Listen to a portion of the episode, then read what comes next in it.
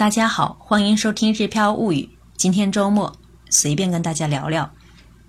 前一阵听友来家里，他调侃说：“我本想等你写完之后在一起聊天，没想到平时一两分钟的内容，居然花了这么长时间。”他所说的我花长时间写的内容，其实是像学母语一样，和小易一起看图学日语。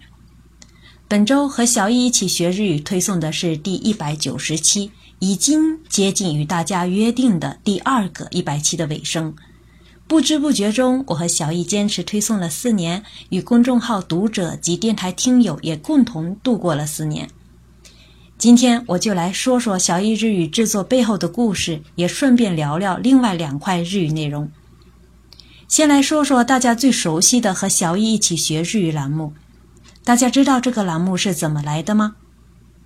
你就当通过微信公众号教小区的孩子们学学日语，因为“小易爸爸”这句话，我真的迈出了做少儿日语节目的步子。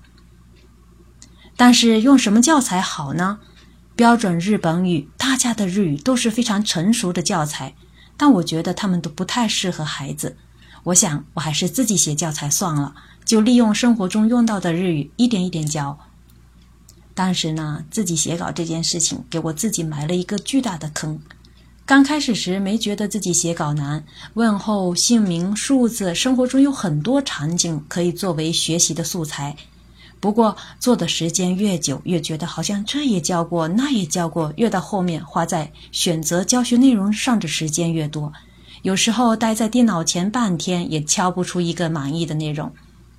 关键是我们不但想要选择不同的生活场景，还想用不同的语法，更想在规定时间内推送。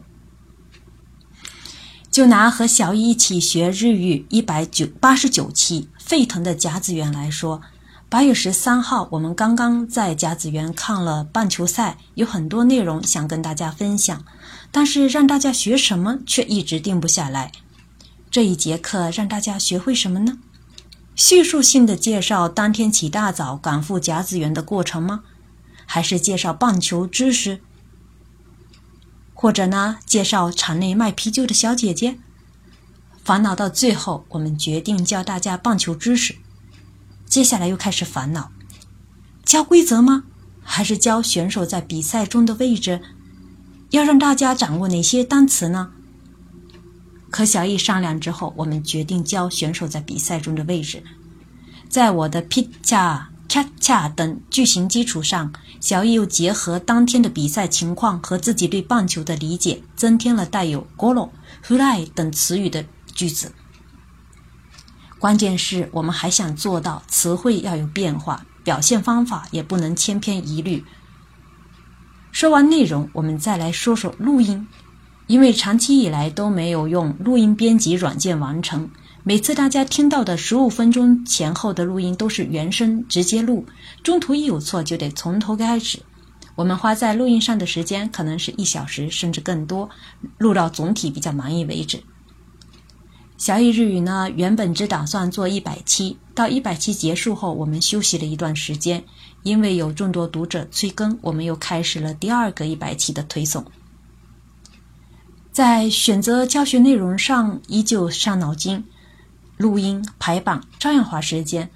八年前开始写完稿之后呢，我们又多了一个查音调的工序。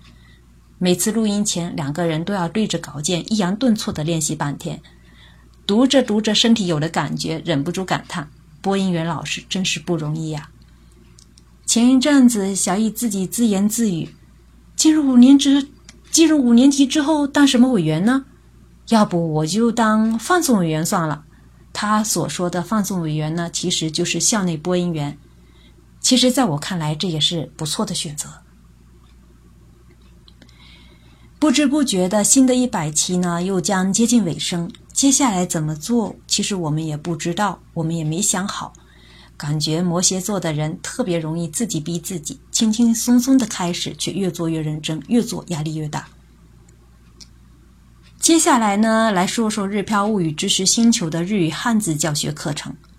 当时小 Q 和小易爸爸刚来到日本，小 Q 面临初中国语学习问题，小易爸爸呢日语大概能看懂，但是很多日语汉字读音不懂。想想日本中小学生都要进行汉字练习，日语等级考试更是离不开日语汉字。所以呢，我们决定用三年时间教完日本小学阶段要掌握的一千零二十六个日语汉字。说起学习日语汉字，不了解的读者或许还会觉得汉字有什么难的。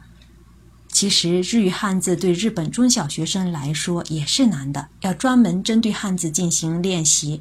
小易说，他的同学汉字考零分的都有，因为日语中汉字有时候音读，有时候训读，有很多时候一个汉字有多种音读和训读，一个字有十种以上读法的也不奇怪。初期呢，我们采用每个读音举一个词语例子，用三个词语教三个例句的做法。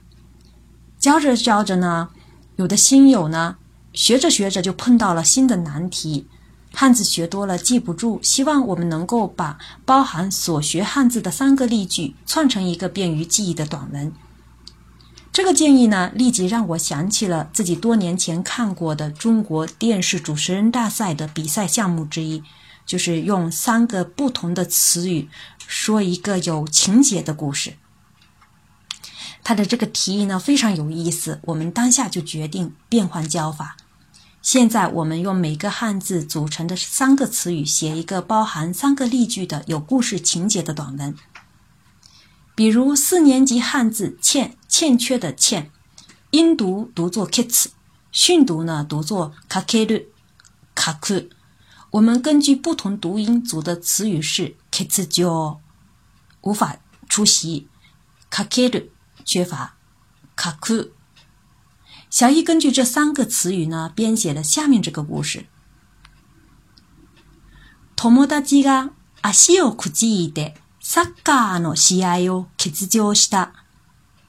エースの彼がかけたチームはボロボロに負けた。これからはエースを変えても大丈夫なチーム作りに取り組まないといけない。中文意思就是。朋友脚扭了，不能参加足球比赛。缺乏作为主力的他，队伍输得很惨。接下来必须专注打造缺乏主力也能行的队伍。其实，这种的做法对我们来说呢，又是一个巨大的坑。每次根据词语编写短文，都是一个烧脑的过程。顺利的话，几分钟可能就能编写出一个汉字教学短文。不顺利的话呢，可能想半天也没有结果。小易爸爸就提议：你们这么费时费劲的做，说不定说不定有的朋友还认为故事情节不合情理。要不到五年级汉字时结束目前这种有故事情节的短文阅读式汉字教学，重新按最初的方式来。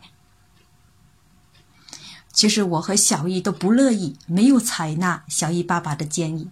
对于我们来说，尽管围绕同一个日语汉字组成的不同词语编写出有故事情节的短文，这种做法比较费时间，但是这样的教学工作呢，非常有挑战，也很有乐趣。日语课程不计其数，以这样的方式教这么专项的内容，也许也只有我们才能做得出来。最后再来说一说一开始提到的，像学母语一样和小易一起看图学日语。就像前面介绍过的一样，公众号和小易一起学日语后期的学习内容逐渐复杂，表现也偏难。照顾到小朋友和初学者的需求，我们设计了这个课程。目前呢，国内市面上也比较少见这样子的类似的课程。这个课程的每一个教学音频呢，控制在两分钟内，全程日语。只要打开小儿童课程音频，所有上传的内容可以不停息的播放，不断磨耳朵，锻炼听力。一周五天的学习内容，一般我会在上一周的周末提前写好所有的文稿，小 Q 画好插图后，我写文稿，或者呢两者同时进行。写稿时搬出日语国语词典和音调词典等工具书，边写边查，保证词义解释以及发音的准确性。录音时呢，我通常会准备两份稿，一份是学员们每天看到的文稿，另一份是小艺的录音稿。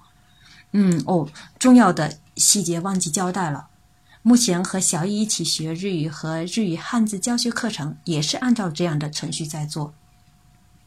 不算小 Q 的插画时间，十分钟左右的内容，通常我要写上一两个小时，甚至更久，所以呢，才会发生开篇提到的，呃，刚才提到的，就是听友等了一个多小时后才能聊天的故事。这个课程的语音打卡呢，让我有机会持续关注学员们的学习情况，见证大家的进步。我在评论打卡时，会引导大家去听、去模仿，希望大家提高听辨和模仿能力。说实话，听辨及模仿能力没有得到训练的话，听力得不到提升。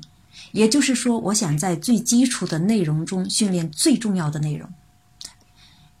嗯，我想在最基础的内容中训练最重要的能力。这里呢，顺便介绍几位学员。妙先生呢，是我印象最为深刻的学员。前几期的磕磕碰碰，到现在每期的语音都是近乎完美。坚持真的可以见证奇迹。另一位学员雪呢，曾经在学习日语汉字课程时吐露过说不出口的烦恼，但是呢，他的语音打卡让我和小易都忍不住翘起了大拇指。这样坚持到知识星球六年级日语汉字全部学完时，他的听说读的能力应该会达到相当高的水平。还有维尼。非常道、张路亚等学员的语音打卡越听越满意，红雷、雅文、马克西姆等学员的每一个进步都让我们开心不已。絮絮叨叨的跟大家介绍了目前我们在做的三大日语内容，也不知道大家对我们及课程是否有了更多的了解。按照我们自己喜欢的方式，开始了和小易一起学日语的亲子日语教学。节目呢，从刚开始时简单的“早上好”，到现在的一整段的短文，又衍生出了五十音图日语绘本、日语汉字、看图日语等课程。不知不觉的，小野也从一年级升到了二年级、三年级、四年级。我们的读者、听众、学员呢，越来越多，年龄层的分布也越来越丰富，既有三岁小儿，也有耄耋老人。这里呢，要感谢大家一路的相随相伴，感谢大家每一次的阅读、点赞、看、留言，还有转发，还有转发分享。为了鼓励小易呢，目前和小易一起学日语的赞赏作为小易的零花钱，归他个人支配。我看他好像也挺开心的。我们还要感谢购买我们课程的每一位学员，感谢大家对我们的信任，让我们有能量走到今天。最后，欢迎大家呢把我们的课程推荐给有需要的朋友。最后，祝大家周末愉快，我们下周再见。